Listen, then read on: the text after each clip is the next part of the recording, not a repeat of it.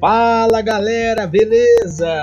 Olha só, estamos iniciando mais um episódio contando um pouquinho da história de uma das torcidas do Cuiabá Esporte Clube com o Té Ribeiro.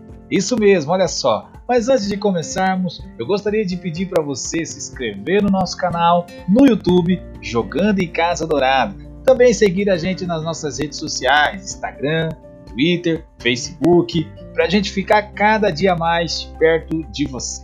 Nesse segundo episódio de hoje, nós iremos ouvir um pouco mais da história de uma torcida que completou uma década de amor e paixão pelo Dourado.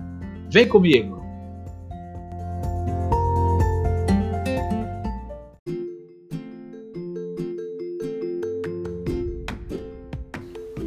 Bom, a, a, a bateria da Rascoiabana começou com meu tio, né? Começou imensa, né? Só com uma caixa e um surdo. então era meu tio Zé, né, na caixa e eu no surdo. E assim a gente, nós começamos ali no, no Dutrinha.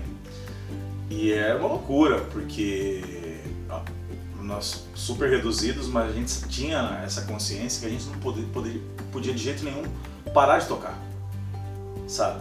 Porque não pode parar. E a percussão, desde que mundo é mundo, né? Existem superstições, tudo mais, né? Então, é, não só nas religiões afro, mas desde que mundo é mundo, quando você toca um tambor, você está fazendo alguma evocação, né? Quando você, por exemplo, quando você vai na igreja, você vai tocar um louvor, é uma evocação. Então, enfim, a gente sabe que o tambor veio lá da África, né? Veio do início dos tempos, né? Do homem primitivo. Então a gente sabe a força que existe o tambor. Então tinha de tudo um pouco, tem muita história, né?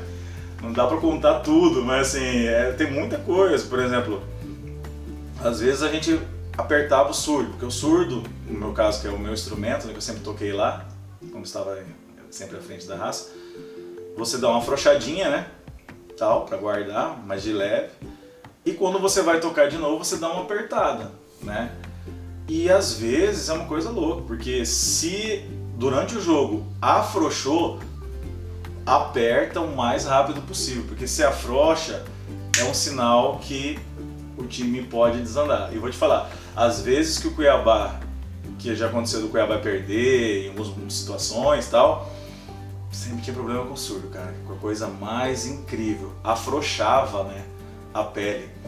Muita gente não acredita, mas gente que é torcedor, né? O torcedor que, que todo torcedor é supersticioso, né? É, isso já aconteceu várias vezes. Então tudo tinha que ficar no grau mesmo, certinho, para que a coisa acontecesse. E, o, e a percussão, enfim, tudo mais, a gente sempre tem, no caso a raça tem os departamentos, né? Tem os diretores e tem a galera que cuida da bateria. Então, assim, são aquelas pessoas que são responsáveis pela bateria.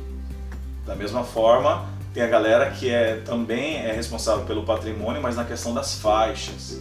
Então, quando as pessoas assistem na televisão, né, tudo bonitinho, as pessoas não imaginam o trabalho que é você estender uma faixa no, estádio como a Arena Pantanal. É muito complicado. É, precisa de várias pessoas para ajudar, demora. E se vai um pessoal reduzido, demora mais ainda, né? Por agora está um pouco mais tranquilo, porque esse material mais recente da raça é um material um pouco mais leve. Mas no início, rapaz, era a faixa da raça no Dutra era muito pesada. Então era bem mais complicado. E quando chovia? E para tirar? Tinha que ter muita gente, senão ela caía. Ela caía na parte lá de baixo, aí complicava mais ainda. Né? Aí ia sujar e tudo mais, né? Então precisava de muita gente para poder dobrar o material, enfim. Então, cara, é um, é um esforço muito grande para que para aqueles 90 minutos. Então, são pessoas que estão ali envolvidas pela paixão, sabe? A galera que vai ali junto com a torcida para cantar, sabe? É, é, muito bonito, né? E o futebol realmente é, é o que move, né? Nosso país, né? Em todos os sentidos. Todos os esportes têm o seu lugar, mas o futebol, enfim, indiscutivelmente é o que é a conversa do, da segunda-feira, é, é, a gozação né, do time do amigo, é o WhatsApp que você manda para alguém que, que você conhece. Então, move. É o, é o futebol bacana é o que? É o antes, o durante e o depois. A família do meu pai, né? É, tem uma história com o Dom Bosco. Eu apoiava a torcida do Dom Bosco porque é uma, era uma questão de família mesmo, né? Mas eu nunca, é, nunca vi o Dom Bosco ser campeão. É, na época que foi campeão, nem no estádio eu tava, e, enfim. E há muitos anos né, que não era campeão. E acompanhava, tinha uma questão de história, como eu disse, pela questão da família, mas não era aquela coisa que, né, tocava. Tinha um time, torcia para um time do, do Eixo de São Paulo, que eu não vou citar o nome porque meu time agora é o Cuiabá, entendeu? Mas eu torcia para esse time. E a partir de 2011 é a coisa mais engraçada que existe, é a coisa mais fascinante mesmo. Às vezes tem gente que não se imagina dessa forma.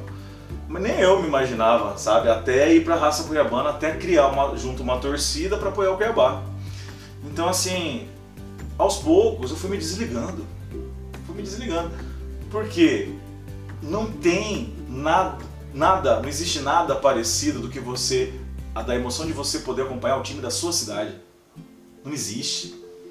Aí você começa a entender que a galera que mora em São Paulo e torce para times de São Paulo sentem que vão no estádio, acompanham os times. A galera do Rio de Janeiro, né, que apoia os times do Rio e assim por diante. É, é uma emoção diferenciada. Quando você torce para o time do Eixo aqui em Mato Grosso, o que, que, você vai fazer? Se você não tem uma, uma TV por assinatura para assistir o jogo, você vai para os bares, você reúne com a galera em algum posto de gasolina. Essa é a emoção. Agora, quando você torce para um time da sua cidade e acompanha ele, da forma que a gente acompanhou o Cuiabá, e vê o crescimento dele, é, é diferente, porque você tem acesso ao clube. Né? Você pode ir num treino, você vai ao estádio acompanhar. É muito diferente. É muito diferente. E aos poucos eu fui, eu fui deixando de lado. E já na metade, bem mais da metade do campeonato, eu já preocupava com o Cuiabá. Eu queria assistir os programas regionais, eu queria assistir a TVCA, que desde o início, né, é, a partir de 2011, começou a transmitir o Mato Grossense, então foi a, a, também foi muito importante para esse crescimento do futebol do Mato Grosso. Porque até então, há anos e anos e anos, nenhuma TV transmitia ao vivo o Mato Grossense. Então, a partir de 2011, onde Cuiabá foi para a Série D, né, é, a TVCA ela, ela veio junto e mostrou a cara do futebol de Mato Grosso. E eu acredito que só fortaleceu né, nas transmissões ao vivo, aos domingos, enfim. É... E na época o narrador era o Anderson, né?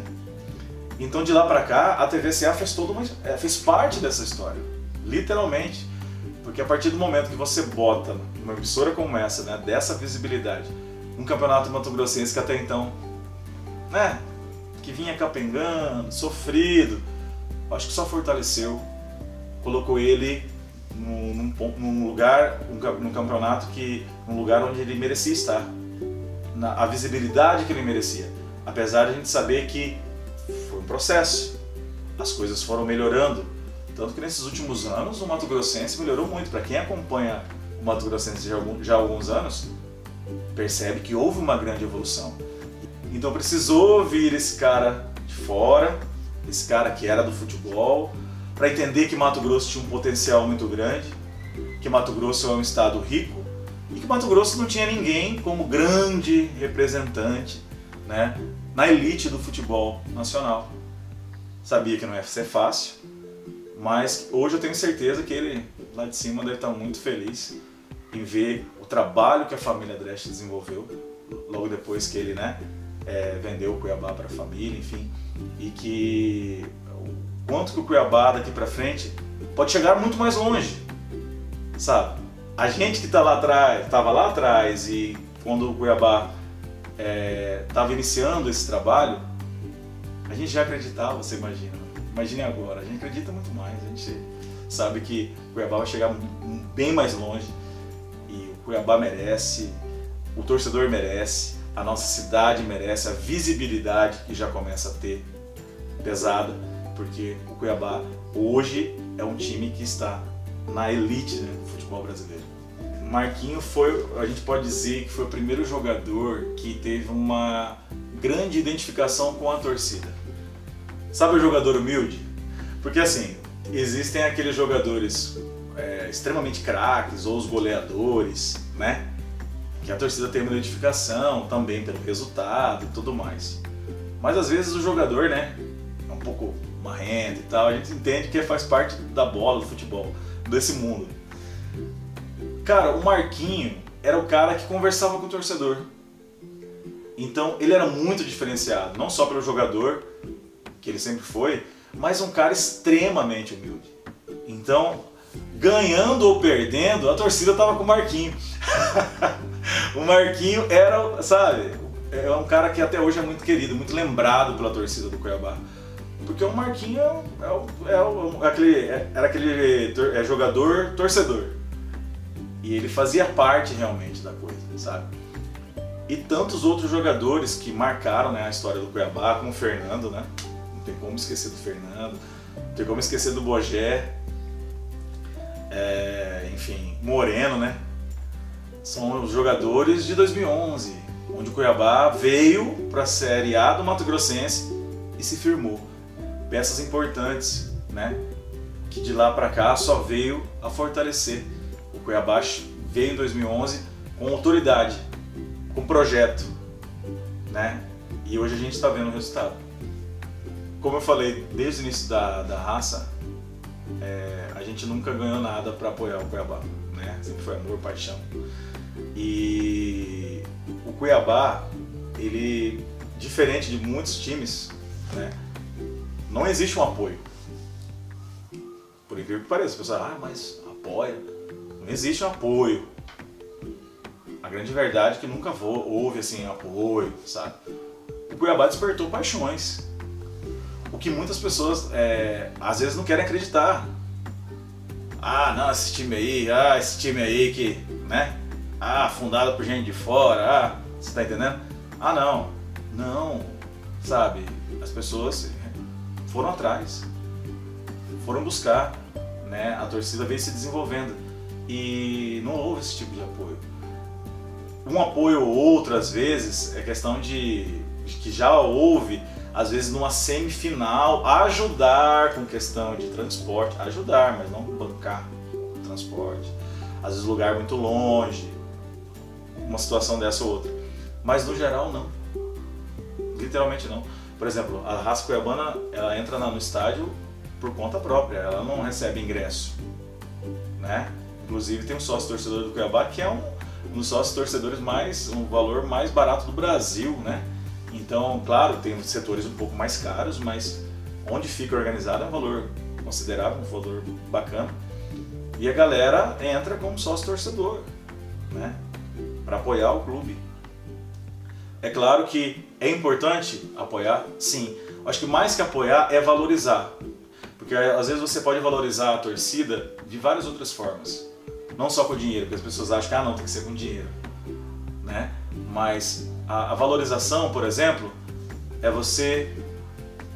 Uma coisa bonita que eu fiquei sabendo, não estive lá na, na época, é, lá no Acre, o, o time vai conseguiu acesso na época, né, para a Série B, da C para B. Chamou os torcedores que estavam lá para ir jantar junto com os jogadores.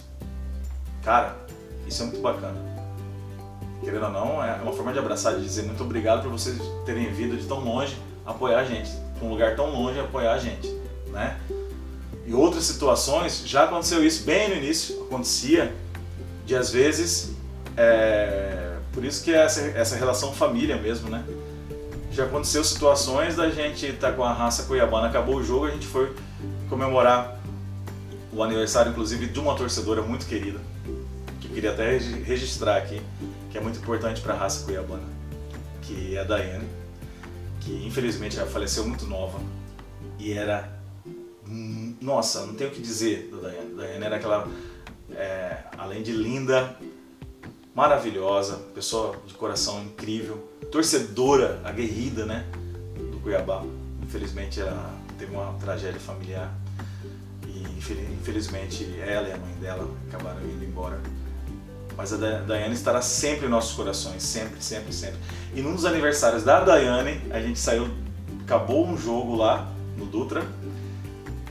Do nada, quem a gente percebe? Eles ligaram e falaram assim, onde o pessoal tá da torcida? Estamos em tal lugar. Quem que chega lá no, no aniversário da Daiane? Na época o seu Manuel, né, que são, são um dos donos da, da, da Drebor, né? A família próxima mesmo da gente, né? Foi junto. Cantamos parabéns junto para para Daiane. Então assim, essa relação de de amizade, de proximidade, né? Coisas assim que marcam, que marcam de verdade. Que até de uma forma direta você diz assim, poxa, né? Obrigado por estarem com a gente. Uma das coisas que é, achava bem bacana, até o seu, o seu Aaron, né? Que hoje está desligado do clube, não está diretamente ao clube, é presidente né, da Federação Mato Grossense, mas já foi, né? Esteve à frente diretamente do Cuiabá. Ele falava assim, Té, o jeito dele, né? Té, você tem que dar um jeito de registrar suas músicas, essas músicas, tudo que você fez pro, pro Cuiabá, e que em breve o Cuiabá tá na Série B. aí a galera vai começar a ver mais vídeo aí e tudo mais, fala assim, ah senhora, deixa, deixa o povo copiar, né? É, a gente tem registro antigo, né, que sabe que a gente fez pro Cuiabá, pra raça Cuiabana. Então, acho que esse tipo de valorização que é bem mais bacana, bem legal. Porque eu acho que tudo que tudo que é verdadeiro, que acontece naturalmente, é, eu acho que realmente marca e que faz realmente né, é, a diferença.